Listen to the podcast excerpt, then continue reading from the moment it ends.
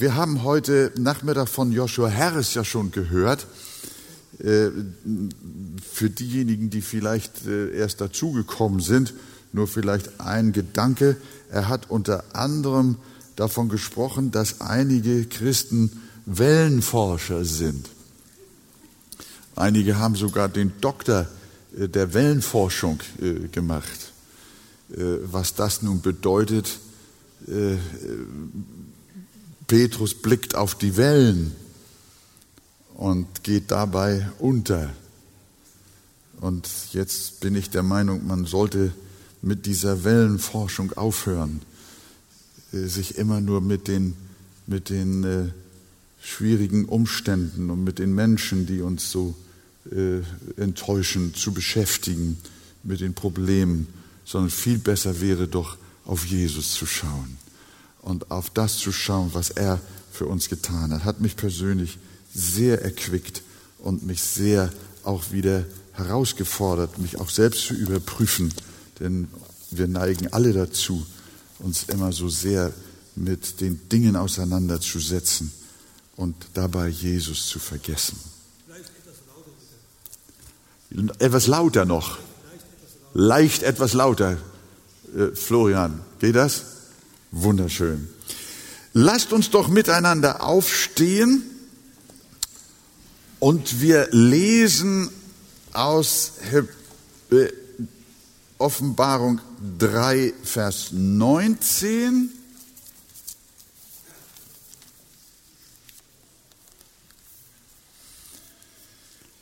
Alle, die ich lieb habe, die überführe und züchtige ich. So sei nun eifrig und tue Buße. Und dazu noch Hebräer Kapitel 12 von Vers 5 abwärts. Ihr habt das Trostwort vergessen. Welches Trostwort denn? Das zu euch als zu Söhnen spricht, mein Sohn, achte nicht gering die Züchtigung des Herrn und verzage nicht, wenn du von ihm gestraft wirst. Amen. Setzen wir uns hin. Wie Frank schon sagte, das Thema lautet die korrigierende Kraft der Liebe Gottes. Das Gesamtthema unserer Konferenz heißt ja, die Liebe oder gib niemals auf, die Liebe trägt dich durch. Die Liebe Gottes trägt dich durch. Und äh, mir liegt auf dem Herzen, heute Nachmittag mit euch über die pädagogische oder auch die erziehende Liebe Gottes zu sprechen. Wenn Eltern ihr Kind erziehen und das mit Nachdruck und mit einer Aufgabe, die sie von Gott empfangen haben, äh, lieben sie dann ihr Kind nicht, wenn sie ihr Kind erziehen. Eltern, die ihre Kinder nicht erziehen, die scheinen ihre Kinder nicht zu lieben. Aber wer sein Kind lieb hat, investiert sich in das Kind, gibt sich Mühe, dass aus diesem Leben, aus dem werdenden und wachsenden Leben dieses jungen Menschen etwas wird. Und das ist nicht immer ganz einfach. Und genauso sagt uns nun die Offenbarung vom Herrn, alle, die ich lieb habe, die überführe und züchtige ich. Der Herr sagt hier nicht, dass er die ganze Welt überführt. Das ist auch wichtig festzustellen und erzieht, sondern er sagt, alle, die ich lieb habe. Da selektiert er. Es sind die, die er lieb hat. die erzieht er. Und wenn wir uns den Vers aus Offenbarung 3, Vers 19 anschauen, dann sehen wir etwas, wie Gott beginnt. Als erstes versteht Gott unter Erziehung, dass er eine Überzeugung im Herzen seiner Kinder bewirkt. Er diszipliniert nicht gleich und, und straft nicht gleich drauf los, sondern er überzeugt oder wie auch verschiedene Übersetzungen sagt, er überführt alle, die ich lieb habe, die überführe ich, wenn sie auf falschem Wege sind. Dieses Wort überführt, das gefällt mir sehr. Das bedeutet, dass der himmlische Vater sich Zeit nimmt, seine Kinder zu informieren, sie aufzuklären, mit ihnen zu reden. Erziehung fängt nicht erst, fängt nicht da an, wo Eltern auf ihr Kind eindreschen. Äh, ich sage das mal so. Sondern Gott möchte, dass seine Kinder verstehen, dass sie einsehen. Er lobt sie, aber er zeigt ihnen auch ihre Fehler. Nur lieblose Eltern nehmen sich keine Zeit, mit ihren Kindern zu reden. Das ist ihnen nicht selten zu anstrengend und unbequem. Und ich gebe zu, dass ich manchmal dann auch mich aus der Affäre gestohlen habe und gedacht habe, meine Frau, die kriegt das vielleicht schon besser hin. Das war mir zu anstrengend da manchmal mit den Kindern. Es ist nicht gut. Der himmlische Vater möchte, dass seine Kinder stabil werden. Sie sollen lebenssichere Persönlichkeiten werden, stark im Glauben, in der Liebe, in der Geduld, in der Selbstbeherrschung, was immer ihr noch hinzufügen möchtet. Gott beginnt also damit, seine Kinder zu überzeugen, zu überführen. Er straft nicht, ohne aufzuklären. Er redet erst mit seinen Kindern wie einst mit Israel. Hosea 2, Vers 16 sagt, darum siehe, ich will sie locken und sie in die Wüste führen und freundlich mit ihr reden. In bestimmten Situationen habe ich es tatsächlich auch so gemacht, dass äh, man, dass ich das Kind, mit dem ich jetzt etwas zu verhandeln hatte, ich habe es zur Seite genommen, um ganz in Ruhe und entspannt mit dem Kind zu sprechen und nicht aus irgendeinem Frust heraus, aus irgendeiner Erregung heraus, sondern das Kind zu überführen, was jetzt passiert ist. Und das tut Gott durch das Wort, durch den Heiligen Geist. Der Geist Gottes spricht unsere Herzen an. Das tut er durch Predigten. Heute Nachmittag zum Beispiel hat Gott mit mir freundlich gesprochen und mich überführt, dass da etwas noch in meinem Leben zu klären ist. Ein sehr gutes Beispiel, wie das Überführen funktioniert, zeigt uns die Geschichte von David, nachdem er ja den Ehebruch begangen hatte. Aus Liebe schickte der Herr den Propheten Nathan zu David. Das war ein Akt der Liebe. Nathan erzählte David einfach eine kleine Geschichte.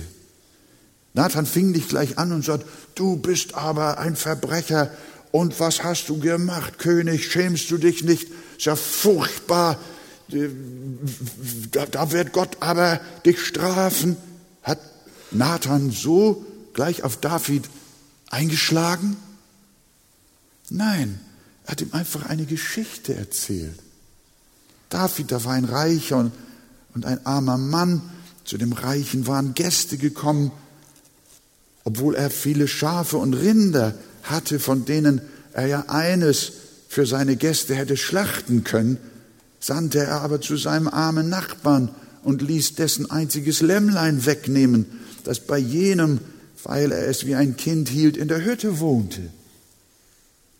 Skrupellos ließ der Begütete das Lämmlein des armen Mannes schlachten und servierte es seinen Freunden. David, stell dir mal vor, einmal gerät der König in Erregung.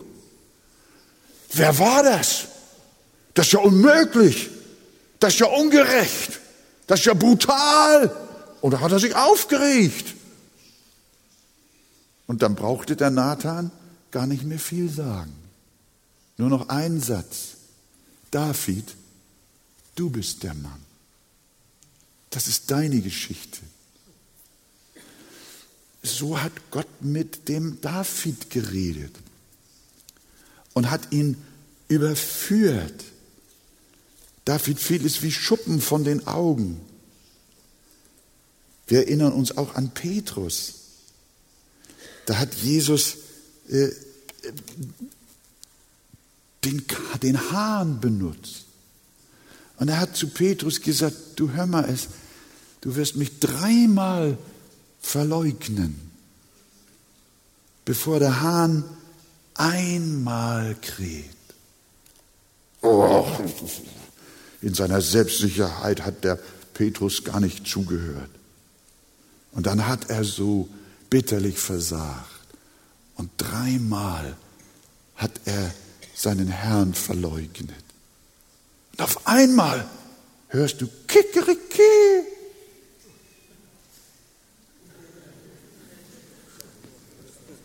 Guck mal, das war die Übersetzung, das war wörtlich.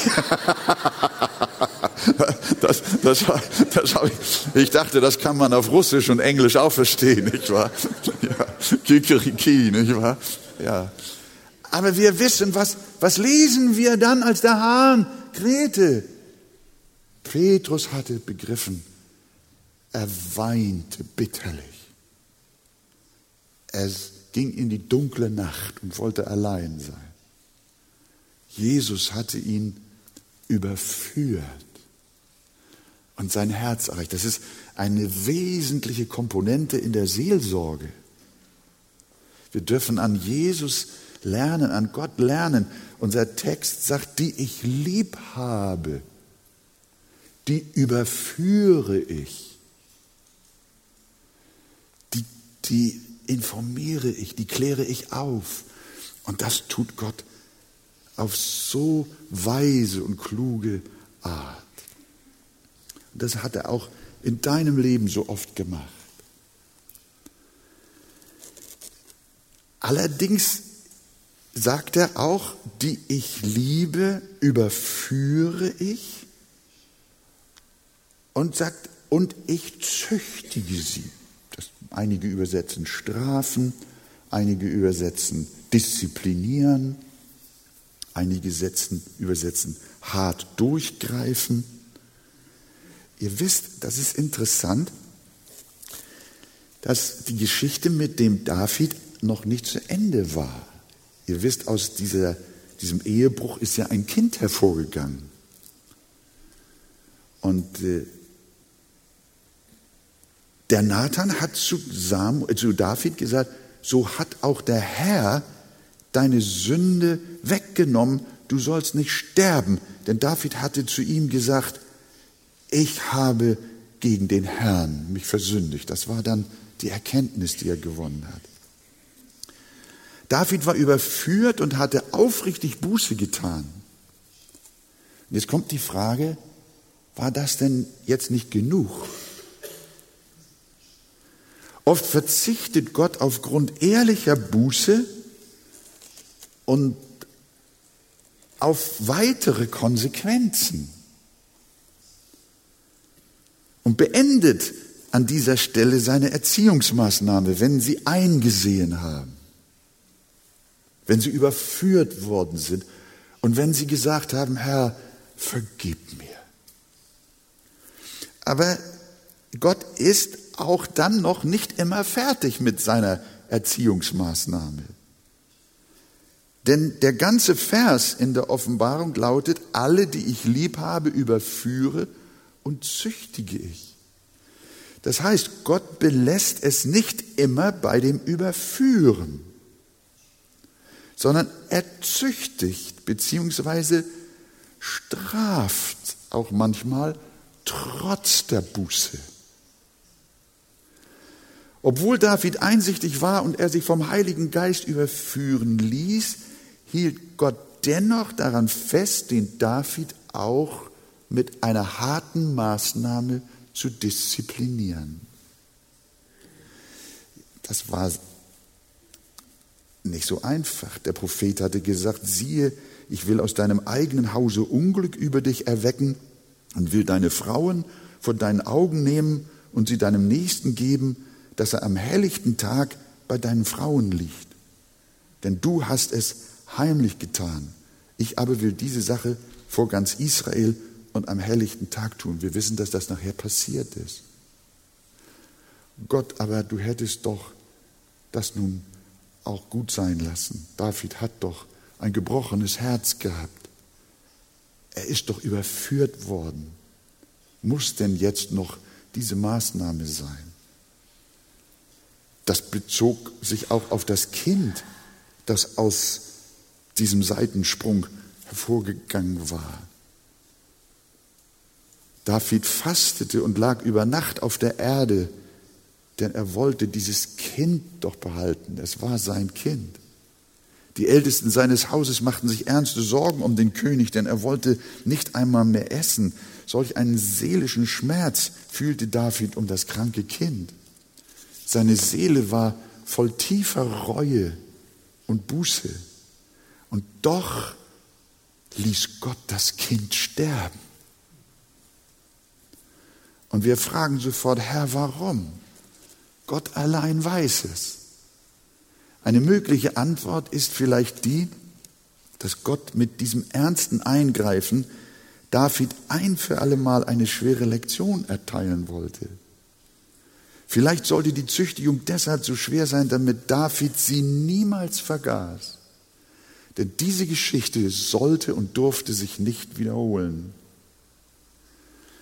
Denn der Herr hatte doch Großes mit dem David vor. Und darum züchtigte er ihn mit harter Hand. Solche Sünden sollten nicht nochmal geschehen. Diese Erziehungsmaßnahme hat Gott für notwendig geachtet. Aber vergiss nicht, wen der Herr lieb hat, den überführt er und es kann sein, dass er trotz Überführung auch noch straft, diszipliniert. Und wir wissen, dass er ein Segen wurde für sein Volk und für alle nachfolgenden Generationen.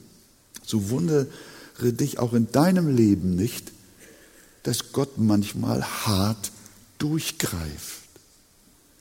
Das bedeutet nicht, dass Gott ein brutaler Gott ist und ein liebloser Gott, sondern das ist Liebe. Wenn wir von dem Herrn gerichtet werden, so schreibt Paulus in dem Abendmahlstext, so werden wir gezüchtigt, damit wir nicht samt der Welt verdammt werden. Also zur Liebe, zur korrigierenden Liebe Gottes gehört Überführung und auch die Disziplinierung. Ein dritter Gedanke ist, den wir aus dem gesamten Offenbarungstext der Schrift entnehmen können, Liebe durch Vorbeugung. Wenn Gott uns züchtigt und erzieht, muss nicht immer Sünde vorgelegen haben. Es kann sein, dass Menschen bitteres Leid durchleben, wie zum Beispiel Hiob. Ein untadeliges, gerechtes Leben führen. Denken wir auch an Paulus. Wir wissen, dass er sich so einen Fehltritt wie David nicht geleistet hat. Und er war ein vorbildlicher Mann Gottes. Wir wissen von Paulus, seit seiner Bekehrung war er ein Mann ohne Skandale. Und so will Gott, dass auch wir ohne Skandal leben und uns nicht auf die Männer und Frauen Gottes berufen, die gesündigt haben und wir daraus ein Alibi meinen entnehmen zu können. Und doch sagt der Apostel Paulus, damit ich mich wegen der außerordentlichen Offenbarungen nicht überhebe, wurde mir ein Pfahl ins Fleisch gegeben, ein Engel Satans, dass er mich mit Fäusten schlage. Wozu wurde ihm ein Pfahl ins Fleisch gegeben? Wozu sollte ein Engel Satans ihn mit Fäusten schlagen? Damit ich mich nicht überhebe. Es lag keine konkrete Sünde vor, wie bei David. Aber, und Gott hatte nicht zu ihm gesagt, ich züchtige dich, weil du dies oder das getan hast. Paulus hatte in diesem Sinne nichts getan. Aber Gott wusste, dass auch der große Apostel Paulus immer noch mit der Sündhaftigkeit seiner alten Natur zu tun hatte. Und er schämte sich auch nicht, offen zu bekennen, dass in ihm, in seinem Fleisch, nichts Gutes wohnt. Der alte Mensch des Fleisches bildet auch bei den reifsten Christen immer eine latente Gefahr zur Sünde. Wer von euch steht noch in der Gefahr zu sündigen? Darf ich mal eure Hände sehen? Das kann doch nicht angehen. Das ganze Volk meldet sich. Aber ihr habt recht. Und deswegen, liebe Geschwister, greift auch Gott hier ein, züchtigend und helfend, beschneidend. Ein Sprichwort sagt, einen Baum soll man biegen, solange er jung ist. Gott ist also auch bei uns dabei, dich rechtzeitig zu biegen und zu formen, rechtzeitig, damit du nicht schief wirst. Ein Gärtner beschneidet die Bäume nicht erst, wenn die Äste so dick sind wie ein Arm oder ein Bein, sondern ein Gärtner beschneidet die Bäume ganz jung. Du kannst sie kaum sehen, so klein sind die Bäumchen. Und schon fängt er an zu beschneiden, das tut er nicht erst, wenn sie groß sind und alles bereits verwildert ist und gewuchert ist, sondern er beschneidet schon die Ansätze von Auswüchsen. Und hier passt das Wort des Jeremia sehr gut. Es ist ein köstlich Ding für einen Mann, dass er das Joch in seiner Jugend trägt. Manchmal wundere ich mich darüber, dass junge Christen schon so viel Leid so viel Stress, so viel Schwierigkeiten, so viel Konflikte in ihrem Leben erdulden müssen. Davon weiß Andi unter den jungen Menschen zu berichten. Die Jugend ist, das sind keine Überflieger. Und manchmal denkst du, Gott, sie haben sich doch jetzt bekehrt. Jetzt müsste doch alles Jetzt müsste doch alles stromlinienförmig verlaufen. Nein, Gott liebt sie. Die ganz jungen Bäume, Bäumchen, die er gepflanzt hat. Und hat sein Messer in der Hand. Und nicht eine Bürste zum Streicheln. Na, mit Bürsten streichelt man noch nicht, aber in Zeiten späterer Krisen wird ein Mensch scheitern, wenn er keine Erziehung gesehen hat. Wenn junge Menschen keine Pflichten haben, keine Lasten und Bürden, sondern nur wolkenloses Glück, wenn jede Belastung von ihnen ferngehalten wird, dann sind sie nicht selten so verweichlicht, dass sie keiner Versuchung widerstehen können, sondern sie stolpern von einer Sünde in die andere und manchmal sogar von einem Laster in das nächste. Sie hat nie einen Pfahl im Fleisch, nie Ballast in ihrem Boot. Sie hatten nie Tiefgang. Und bei der nächsten Welle, bei der ersten Welle kippten sie. Sie haben nie Unglück erlebt. Sie waren nie krank. Sie wurden nie gebremst zu sündigen. Und darum möchte ich nicht nur den jungen Menschen, sondern uns allen zurufen, auch wenn du durch mancherlei Leiden gehst, ohne dass du jetzt sagst, du hast Sünde in deinem Leben, deretwegen Gott dich straft, sondern Gott handelt an dir, obwohl du ein Mensch bist, der eigentlich mit ihm auf gutem Wege ist. Denn wer weiß, was für ein Leben du führen würdest, wenn du von allem verschont worden wärst. Lerne verstehen, dass die Liebe Gottes sich auch dadurch ausdrückt, dass er uns Belastungen verordnet, die uns an mancher Sünde hindern. Und deshalb habe ich das eine vorbeugende Maßnahme der Liebe Gottes genannt. Manchmal geht es sogar noch weiter. Wir haben von Strafe gesprochen, ich wechsle das Bild. Manchmal gibt Gott, scheint Gott seine Kinder sogar aufzugeben, wenn sie auf falschen Wegen sind. Paulus spricht von Christen, die sogar dem Satan übergeben werden zum Verderben des Fleisches damit der Geist gerettet werde am Tage des Herrn. Sie sollen fühlen aus Liebe und zum Heil und nicht zur Verdammnis. Ihr kennt das Sprichwort, wer nicht hören will, der muss fühlen. Und manchmal lässt Gott fühlen. Gott hat dann auch dem verlorenen Sohn sein Erbe ausgezahlt und hat gesagt, okay, dann such deinen Weg. Geh deine Straße. Das macht Gott manchmal auch mit uns. Er lässt dich laufen. Wir denken manchmal, Gott hat ihn vergessen. Das ist nicht der Fall. Ich habe Christen an den Schweinetrögen landen sehen, wie eben der verlorene Sohn.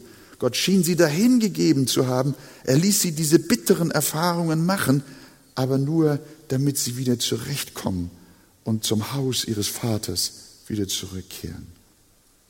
Also wir halten nochmal fest zwischendurch, das Motiv Gottes, seine Kinder zu disziplinieren, sie sogar eine Zeit lang dahin zu geben, ist nicht Zerstörungsabsicht, sondern immer nur Liebe. Ein weiterer Punkt ist Liebe Gottes durch Schulung. Das schwang eben schon auch ein Stück weit mit, aber ich will das etwas vertiefen. Erziehung hat ja auch immer etwas mit Bildung, mit Unterricht und Zurüstung fürs Leben zu tun.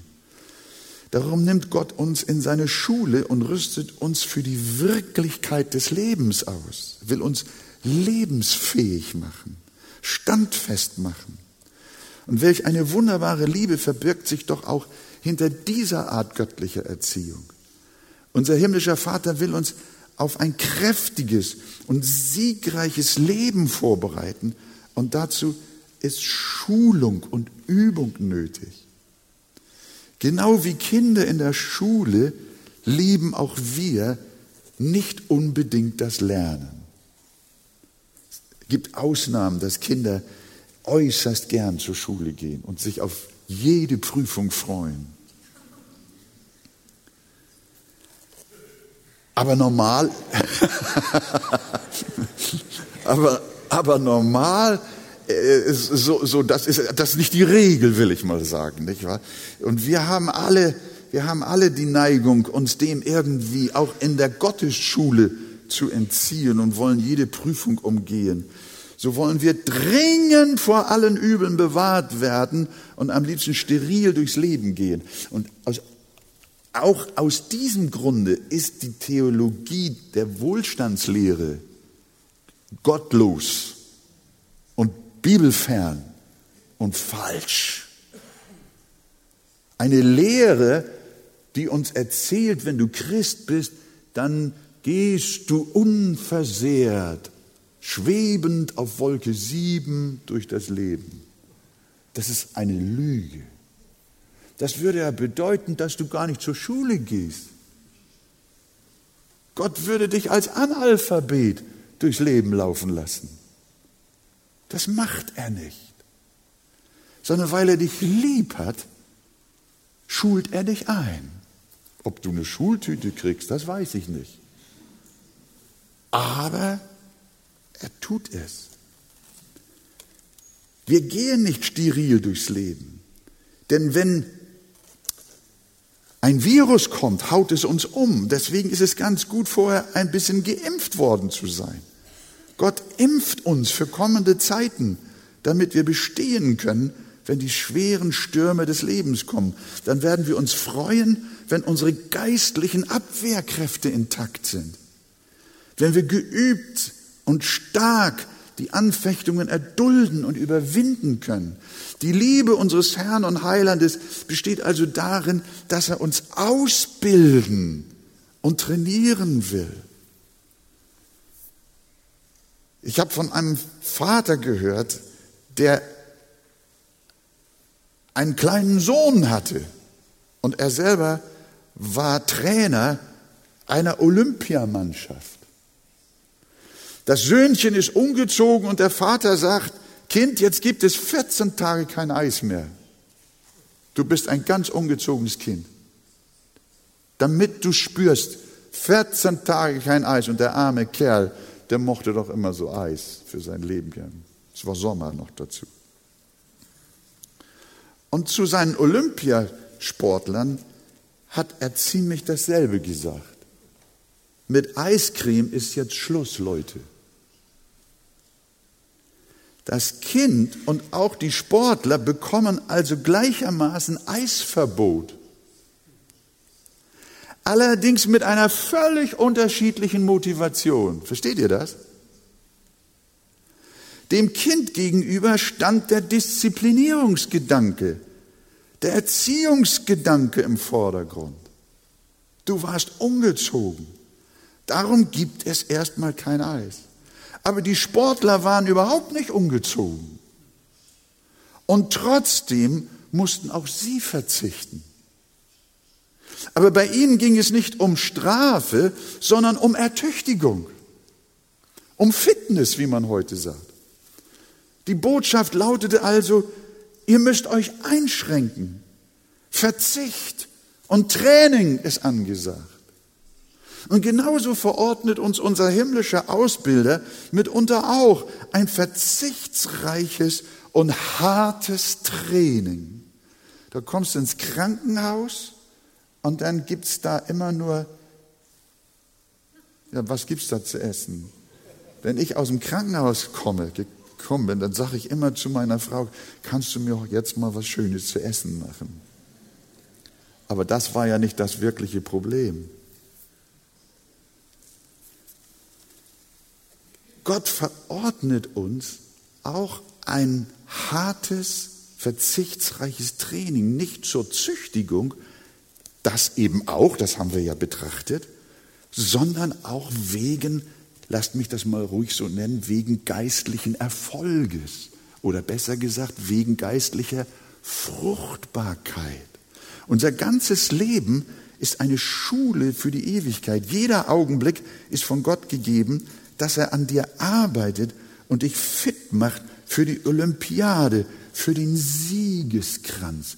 Das ist ja ein großes Thema bei Paulus. Und er sagt, ein Sportler und er selbst, ich enthalte mich sogar selbst allen Dinges, damit mir nichts im Wege steht. Und Gott sorgt dafür, dass wir dieses Training haben. Ich kann mich an den Sportunterricht äh, vor vielen Jahren in der Schule erinnern. Ich war ein relativ äh, äh, guter Sportler. Ich war im Sport besser als in Mathematik und Latein. Und da haben sie mich dann also für ein Sportfest ausgewählt. Äh, für, die, für ein gesamthamburgisches Schulsportfest sollte ich als Hochspringer antreten. Und dann hat der Sportlehrer zu mir gesagt, Wolfgang, du musst jetzt ein bisschen, ich habe mich einerseits gefreut, dass ich da jetzt in die engere Auswahl kam und dann äh, haben, sind die anderen Kinder alle, die Schüler nach Hause geschickt worden. Und nachmittags musste ich Hochsprung machen mit ihm. Und dann habe ich immer gedacht, die anderen bolzen schon wieder auf dem Bolzplatz und haben alles Mögliche gemacht, Eiscreme gegessen und so weiter.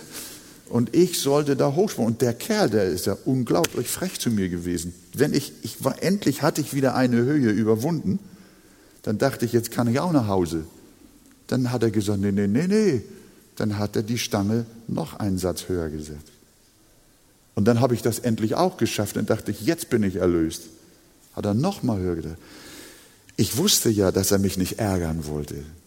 Er wollte mir nur helfen, dass ich eine Siegerurkunde bekomme. Aber das Ganze war für mich doch irgendwie blöde. Ich wollte doch auch spielen.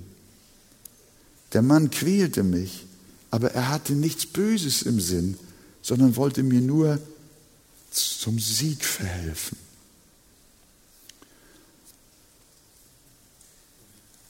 Ihr lieben Geschwister, ich weiß, dass ihr das alle kennt. Jetzt haben wir eine zweite Bibelstelle gelesen aus der Offenbarung, äh, aus, äh, äh aus Hebräer 12. Schaut euch das nochmal an, Vers 5. Und habt das, ihr habt das Trostwort vergessen, das zu euch als zu Söhnen spricht. Mein Sohn, achte nicht gering die Züchtigung des Herrn und verzage nicht, wenn du von ihm gestraft wirst. Da sind auch wieder zwei wunderbare Worte drin, bei denen ich mit euch einen Augenblick stehen bleiben möchte. Gewiss reagiert die alte Natur eines Christen ähnlich wie das Kind auf der Straße seiner Eltern. Es begehrt auf gegen ihre Erziehungsmaßnahmen. Wie sollen wir aber auf die Erziehung Gottes reagieren? Wie reagierst du auf die Maßnahmen Gottes in deinem Leben? Die erste Antwort hier bei Hebräer heißt, verachte sie nicht. Mein Sohn, achte nicht gering die Erziehung des Herrn. Das heißt, murre nicht gegen die Züchtigungen des himmlischen Vaters. Wenn wir immer wieder fragen, das kennen wir alle, warum, warum, warum ist dies? Warum muss ich das leiden? Warum gerade mir? Herr, ich hatte doch gerade vor, einen schönen Urlaub mit meiner Frau zu verbringen.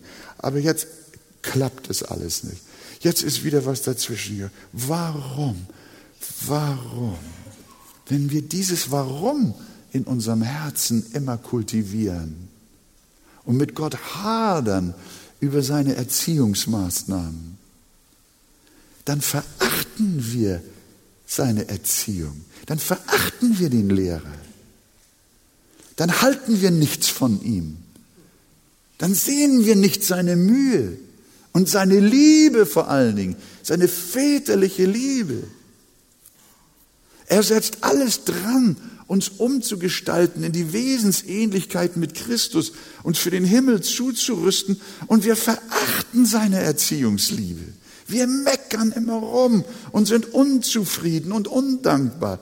Wir verdächtigen ihn sogar, Böses mit uns vorzuhaben. So bleibt uns Gottes Liebe oft eine unverstandene Liebe. Das ist unsere Not. Wir verstehen die Liebe Gottes in unserem Leben nicht. Wir denken, er tut uns Böses. Es widerfährt uns Ungerechtes. Und wir, wir, wir, wir meinen, wir, wir werden falsch behandelt. Und begreifen nicht, da ist ein Meister am Werk, der will etwas aus uns machen, der will uns zum Abitur führen. Der will uns ein Diplom verschaffen. Der möchte, der möchte, dass wir im Leben was erreichen. Und wir verachten die Züchtigung. Darum, wenn du die Erziehung Gottes nicht verachten willst, dann sage ja und versöhne dich mit den Wegen, die Gott mit dir geht. Und bekenne dich zu diesem Wort. Wir wissen aber, dass denen, die Gott lieben, alle Dinge zum Besten dienen, denen, die nach seinem Ratschluss berufen sind. Du verachtest auch die Erziehungsmaßnahmen Gottes, wenn du glaubst, dass du sie nicht mehr nötig hättest. Du hältst dich schon für fortgeschritten und reif genug. Du meinst, dass du keine Hilfe mehr zur Veränderung brauchst. Wir dürfen nie vergessen, liebe Geschwister, wir werden nie so viel Geduld in unserem Leben haben, dass wir keine mehr bräuchten. Wir werden nie so viel Liebe in unserem Leben haben, so viel Treue, so viel Keuschheit, so viel Glauben, dass wir das alles nicht mehr bräuchten, sondern wir sind immer bedürftige Menschen. Du meinst, dass du keine Hilfe mehr zur Veränderung brauchst. Du bist der Überzeugung, dass geistliches Wachstum für dich nicht mehr erforderlich ist. Bilde dir nie ein, dass du schon ein so guter Christ bist, dass Jesus nicht mehr an dir arbeiten müsste. Verachte also auch auf diese Weise die Züchtigungen des Herrn nicht. Aber dann kommt, wie wir gelesen haben, noch etwas. Verzage auch nicht. Es gibt viele Gotteskinder, die gegen Gottes Erziehungsliebe zwar nicht aufbegehren, aber sie verzagen. Sie sagen wohl Ja zu Gottes Erziehung in ihrem Leben, aber das, was sie erleiden müssen, erscheint ihnen zu schwer. Sie nehmen die pädagogischen Maßnahmen ihres Meisters an. Ja, sie verstehen, Gott muss an mir handeln, aber sie seufzen und verzagen. Und dann fragen sie manchmal, liebt Gott mich überhaupt noch? Bin ich überhaupt ein Kind Gottes? Und so kommen Verzagtheit, Zweifel und Unsicherheit auf, wegen der Erziehungen Gottes, wegen seiner Liebe in seiner Schulung. Aber dieses wunderbare Wort heißt, verzage nicht, wenn du von ihm gestraft wirst, erzogen wirst. Was lernen wir daraus? Dass, wenn ihr Züchtigungen erduldet, so heißt es in Hebräer 12 weiter, das ist ein ganz wichtiger Punkt. Wenn ihr Züchtigungen erduldet, so behandelt euch Gott ja als Söhne. Wenn ihr aber ohne Züchtigungen seid, so seid ihr ja Unrecht und keine Söhne. Ihr wisst von dem Asaf, der hat da auch gehadert mit Gott in seinem Psalm als ich sah, wie es den Gottlosen so gut ging. Gott ließ alles durchgehen. Und sie, er und die Christen, die müssen oft so viel Schweres erleben wenn keine Lasten auf deinem Leben liegen würden, wenn keine Bedrängnis da wäre und bei dir alles nur eitel Sonnenschein wäre, gerade dann hättest du Grund, in Zweifel zu geraten und zu verzagen. Verstehst du? Manche Leute behaupten, wenn es einem Christen gut geht, dann ist alles in Ordnung. Das ist absoluter Quatsch, haben wir schon gesagt. Wenn es einem Christen, einem wiedergeborenen Christen sehr schwer ergeht, dann ist das eher ein Beweis, dass er ein Kind Gottes ist, als wenn ihm alles gelingt im Leben. Der Text sagt, wenn ihr Züchtigungen erduldet, wenn ihr das erfahrt, dann ist das ein Zeichen von Gott, dass ihr Söhne seid und Töchter seid. Das geht hier ja noch weiter. Wenn ihr Züchtigungen erduldet, in Vers 7, so behandelt euch Gott ja als Söhne. Denn wo ist ein Sohn, der den Vater nicht züchtigt? Wenn ihr aber ohne Züchtigung seid, an der sie alle Anteil bekommen haben, so werdet ihr ja unecht und keine Söhne. Bei diesem äh, lehrmäßigen Zusammenhang erinnere ich mich auch als kleiner Bub. Äh, ich bin ja 1943 geboren und bin dann in den frühen Nachkriegsjahren Kind gewesen und meine Eltern und alle hatten ja nichts zu essen Und äh, wenn dann in Nachbarsgarten also die Äpfel rotbäckig leuchteten, dann, so war es einmal mit drei anderen oder vieren, sind wir über den Zaun gesprungen und haben uns dann die äh, Augustäpfel oder was es war in die Taschen gestopft. Hier rein, da rein, da rein, da rein und zurück über den Zaun und keiner hat es gesehen. Leider doch, denn es stand plötzlich ein Polizist vor uns. Da steht der da und dann guckt er zu mir und sagt, wo wohnst du? Ich denke, was will er denn von mir? Wir sind doch fünf, nicht wahr? Ja. Und ich habe so, hab so gezittert, da schleppt er mich mit dem ganzen Rudel meiner Kollegen bis nach Hause vor die Haustür meiner Mutter. Und äh, meine Mutter macht die Tür auf und staunt, was da vor ihr steht. Ich, die Burschen und der Polizist. Und dann erzählt er, was passiert ist. Auf einmal geht meine Mutter auf mich zu und sagt, was ist da passiert? Wumm, hatte ich eine links. Ich konnte kaum nachdenken, hatte ich schon den Kopf wieder gerade, nicht wahr? Mein, meine Mutter war eine handfeste Frau. Die hat gar nicht gefragt, gar nicht geredet, die hat mich einfach, na heute darf man das nicht mehr, aber sie hat es damals getan, nicht wahr? Nein, nein, das, äh, wir behandeln jetzt nicht Erziehungsfragen, aber dann war der Polizist weg, die, die, meine Kollegen weg, ich war drin, ich war so ärgerlich über meine Mutter. Dann habe ich zu meiner Mutter gesagt, Mama, wir waren doch mit fünf und haben geklaut. Wieso haust du nur mir welche hinter die Löffel? Ich, ich, ich wollte wissen, die anderen, die haben noch, ich habe sogar gesagt, Mama, die anderen haben sogar noch mehr geklaut. Und mich schlägst du. Was meint ihr, was meine Mutter zu mir geantwortet hat? Was hat meine Mutter gesagt? das sind nicht meine Kinder, aber du bist mein Sohn. Du bist mein Sohn. Das werde ich nie vergessen. Und als ich später Hebräerbrief las, habe ich noch besser verstanden. Ja, da sagt er das. Du, wir sind Kinder. Die anderen kriegen keine Schläge. Die gehen frei aus, bis sie im Verderben landen. Aber das Volk Gottes, das Eigentum des Herrn wird gepflegt, wird erzogen, wird zurechtgebracht. Und das ist, was wir sehen dürfen. Wir sind Kinder Gottes. Die Erziehungsmaßnahmen Gottes sind Liebe.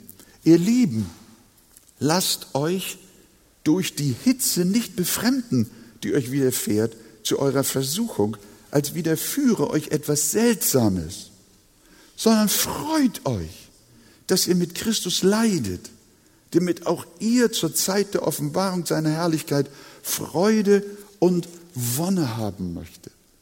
Petrus schreibt, ihr werdet euch freuen, die ihr jetzt eine kleine Zeit, wenn es sein soll, traurig seid in mancherlei Anfechtungen, damit euer Glaube als echt und viel kostbarer befunden werde als das vergängliche Gold. Gold ist vergänglich dagegen.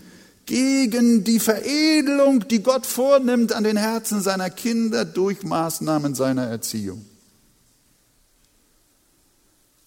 Köstlicher als das vergängliche Gold, das durchs Feuer geläutert wird, zu Lob, Preis und Ehre, wenn offenbart wird Jesus Christus. Und vor diesem Hintergrund dürfen wir unsere Bedrängnisse in einem ganz anderen Licht sehen. Und darum gilt uns das Wort, verzage nicht, wenn du von ihm gestraft wirst. Und was wir auch noch sagen dürfen, Gott geht ja bei diesen seinen Maßnahmen nie über unser Vermögen. Verzage nicht, denn Gott ist treu, der euch nicht versuchen lässt über eure Kraft, sondern macht, dass die Versuchung so ein Ende nimmt, dass ihr es ertragen könnt. Also manchmal denkst du, ich schaffe es nicht mehr. So kann ich nicht mehr leben. Ich sag dir, du kannst noch. Wenn du es nicht mehr kannst, macht Gott mit dieser Versuchung ein Ende. Er weiß es. Gelobt sei der Herr täglich, sagt der Psalm. Gott legt uns eine Last auf, aber er hilft uns auch. Er lässt uns nicht alleine. Die Erziehungen Gottes haben ein wunderbares, wunderbares Ziel. Und sie sind Ausdruck seiner Liebe, korrigierende die Kraft der korrigierenden Liebe. Und sie trägt uns und bringt uns durch. Zum Schluss, ein hilfreiches Bild, das hat mir sehr, sehr geholfen. Mose gibt uns ein mutmachendes Gleichnis von der erziehenden Liebe Gottes. Der Patriarch schreibt über die Wanderungen der Kinder Israels später, als wenn er noch so einen kleinen Rückblick macht in 5. Mose, wie Gott mit Israel auf dem Wege durch die Wüste war. Und jetzt hört mal, vielleicht solltet ihr das mal aufschlagen. Habt ihr Bibel dabei? 5. Mose 32. 5. Mose 32, Vers 11 bis 12. Da, da schildert Mose äh, an einem Bild von einem Adler oder von Adlern, wie Gott in seiner Erziehungsarbeit mit seinem Volk Israel war während der Wüstenwanderung. Habt ihr es? Da sagt Mose, wie der Adler sein Nest aufstört, über seinen Jungen schwebt, seine Flügel ausbreitet, sie aufnimmt, sie trägt auf seinen Schwingen. So leitete Israel der Herr allein und kein fremder Gott war mit ihm. Er erinnert an einen Adler, wie er den Jungen das Fliegen beibringt.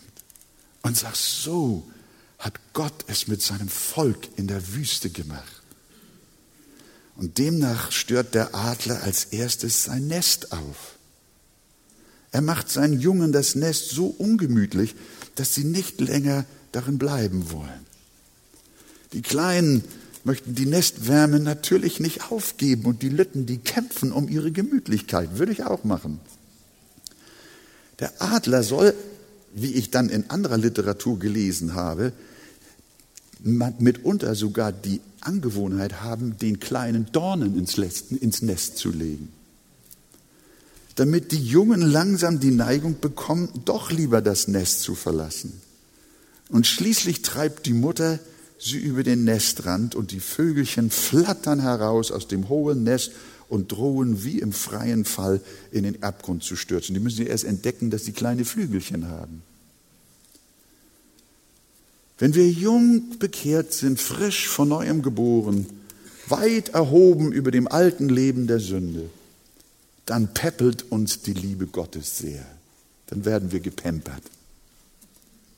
Keine Anfechtung, keine negativen Erlebnisse, alles ist Sonnenschein, aber dann werden wir größer. Gott will, dass wir erwachsen werden, denn wir können nicht ewig seine Nesthäkchen bleiben. Wir müssen hinaus ins wirkliche Leben, hinein ins Mannesalter der Nachfolge und der Heiligung. Und dann werden wir vom Christen enttäuscht. Wir haben heute Nachmittag davon gehört, die wir anfangs für vollkommene Heilige gehalten hatten. Auch die nächste Gebetserhörung fällt mir nicht mehr so aus, wie wir uns das vorgestellt hatten. Und manchmal scheint es, als ob Jesus uns gar nicht mehr hört. Das Leben des Glaubens wird rauer. Plötzlich bekommen wir Ärger auf dem Arbeitsplatz und du verlierst den Job und dann passiert irgendetwas in deinem Haus, in deiner Ehe oder Familie. Ein Todesfall, Streit, Trennung. Plötzlich ist das Nest zerstört. Du hast kein richtiges Zuhause mehr. Dein Geschäft ist kaputt. Krisen sind da. Unfall, Krankheit. Wenn du ein Gotteskind bist, hat das alles göttliche Bedeutung. Denn Gott ist dabei wie ein Adler, dein Nest aufzulösen, um dich ins Leben des Glaubens zu führen. Auch Israel wurde aufgestört. 400 Jahre hatten sie im Lande Gosen gelebt. War eine schöne Zeit, war ein fettes Land. Mit Josef hatte alles so schön angefangen. Und nun sollte die Bequemlichkeit natürlich bleiben. Aber Gott hatte andere Pläne für Israel. Er legte ihnen Dornen ins Nest. Die Israeliten wurden zur bittersten Sklavenarbeit gezwungen. Langsam wurden sie willig, ihr Nest zu verlassen. Ihr kennt die Dramatik des Hin und Hers. Und Gott gab nicht nach, bis sie nach Erlösung schrien. Wenn sie auch Angst hatten und nicht wussten, wo sie hinkämen, aber sie waren doch bereit, über den Nestrand zu gehen. Und dann malt Mose das Bild weiter. Und er sagt, dass der Adler über seinen Jungen schwebt. Habt ihr eure Bibel aufgeschlagen? Er sagt, wie der Adler sein Nest aufstört, über seinen Jungen schwebt. Ein großes Unglück. Der Adler lässt die fallenden und stürzenden Tiere von den Felshöhen nicht aus dem Auge, sondern er schwebt über sein Jungen. Ein wunderbares Bild. Du durchleidest die Erziehungen Gottes. Er übt mit dir das Fliegen und er stürzt dich aus dem Nest. Und du denkst, die Welt geht unter. Alles dunkel, alles schwer, alles voller Angst und Sorge. Mach dir keine Sorge. Adlerauge ist über dir. Und er beobachtet das. Vielleicht zeigt er ihnen sogar, wie man die Schwingen bewegt. Und er übt mit ihnen. Es heißt, er umgab Israel. Er gab Acht auf ihn. Er behütete ihn wie sein Augapfel. Aber der Adler schwebt nicht nur über seinen Jungen, sondern er bewegt seine Schwingen, um die Kleinen zu lehren, wie sie fliegen sollen, wie wir es gerade gesagt haben. Aber dann erzählt Mose uns auch von dem Adler noch etwas anderes. Das nächste ist also nochmal, wie der Adler sein Nest aufstört, über seinen Jungen schwebt und jetzt kommt etwas, seine Flügel ausbreitet, sie aufnimmt, sie trägt auf seinen Schwingen. Mögt ihr das? Das hat mich manchmal bis zu Tränen gerührt. Gott schmeißt uns nicht nur aus dem Nest. Er schwebt nicht nur über uns und beobachtet unseren Sturz und unseren Kampf um das Fliegen, sondern wenn wir tief fallen und es gefährlich wird, dann geht der Adler im Sturzfluch runter und segelt mit seinen weiten Schwingen unter die Kleinen. Und dann finden die Küken einen Landeplatz. Und er trägt sie auf seinen Flügeln. Wie es ja wörtlich die Schrift sagt, ihr habt gesehen, wie ich euch getragen habe auf Adlers Flügeln und euch zu mir gebracht. Auf Adlerflügeln trägt Gott dich und mich, wenn du nach schwerem Kampf müde geworden bist. Dann sieh doch die starken Flügel deines Gottes. Was Mose hier nicht sagt, was du aber so in, wie nennt man das, ontologischen Büchern auch nachlesen kannst, ist, dass der Adler dann wieder in den Steichfluch übergibt. Er soll dann also mit seinen großen Schwingen die Küken auf seinem Rücken zusammenschieben und die Kleinen krallen sich an dem Gefieder des Muttertieres fest und dann geht's nach oben und du siehst, wie zerzaust sie gucken. Ah, sagen sie. Ah, sagen sie, jetzt geht's wieder hoch zum Nest. Halleluja. Jetzt habe ich bald meine Ruhe. Jetzt kann ich wieder schlafen gehen. Wisst ihr, was, das, das erklärt Mose nicht, aber das ist damit implizit drin, was der Adler dann tatsächlich immer noch mal wieder macht, der geht nicht ins Nest zurück, sondern macht eine Vollbremsung. Das nennt man Schubumkehr bei Flugzeugen. Und dann fliegen die kleinen kopfüber wieder her, raus. Und dann geht der Kampf wieder von vorne los. Einige schaffen es schon alleine ein bisschen besser. Einige fangen sogar schon nicht nur an zu flattern, sondern die fangen an zu sehen. Oh, sagen sie, so, so kann man fliegen. Oh, so kann man glauben. Ach, ach Glauben ist schön. Halleluja. Jesus ist da. Oh, ist die Luft schön hier. Ah, aber plötzlich senken sie doch wieder. Und so übt der Adler in fantastischer Weise mit den Jungen. Und das bewegt mich, wie der Adler sein Nest aufstört. Das ist so formuliert Mose die Geschichte Israels, wie Gott Israel in der Wüste geführt hat. wie der Adler sein Nest aufstört, über seinen Jungen schwebt, seine Flügel ausbreitet, sie aufnimmt, sie trägt auf seinen Schwingen, so leitet der Herr Israel und kein fremder Gott war mit ihm. Quintessenz aus dem Ganzen, ihr Lieben. Wir werden stark. Wir sollen an all diesen Übungen, die Gott mit uns macht, erkennen, er ist unser Gott und unser Vater. Er, er wirft uns nicht, verwirft uns nicht und wirft uns nicht ab. Wir sollen erkennen, wie schwach wir sind. Dann weichen Selbstüberschätzung und fromme Einbildung. Dann muss das Training weitergehen. Du bist zu Höherem bestimmt. Und damit schließe ich. Das habe ich hier in mein Manuskript reingeschrieben. Du bist zu Höherem bestimmt. Du sollst lernen, auf dem Hochweg des Glaubens zu bleiben und fortwährend in der Gemeinschaft des Heiligen Geistes zu leben. Du sollst stark werden wie ein erwachsener Adler.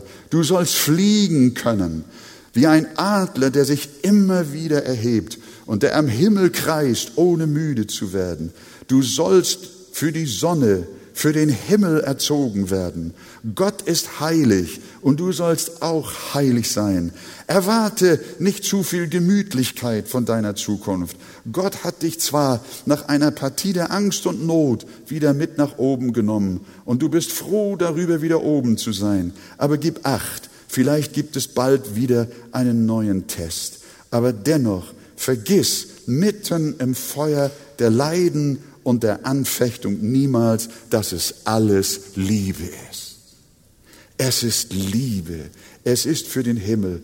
Du sollst in das Bild Jesu umgewandelt werden und ihm immer ähnlicher werden. Du sollst mit Jesus weit überwinden und mit ihm herrschen von Ewigkeit zu Ewigkeit. Gelobt sei der Name des Herrn. Freust du dich darüber, dass der Herr dich in seine Schule genommen hat?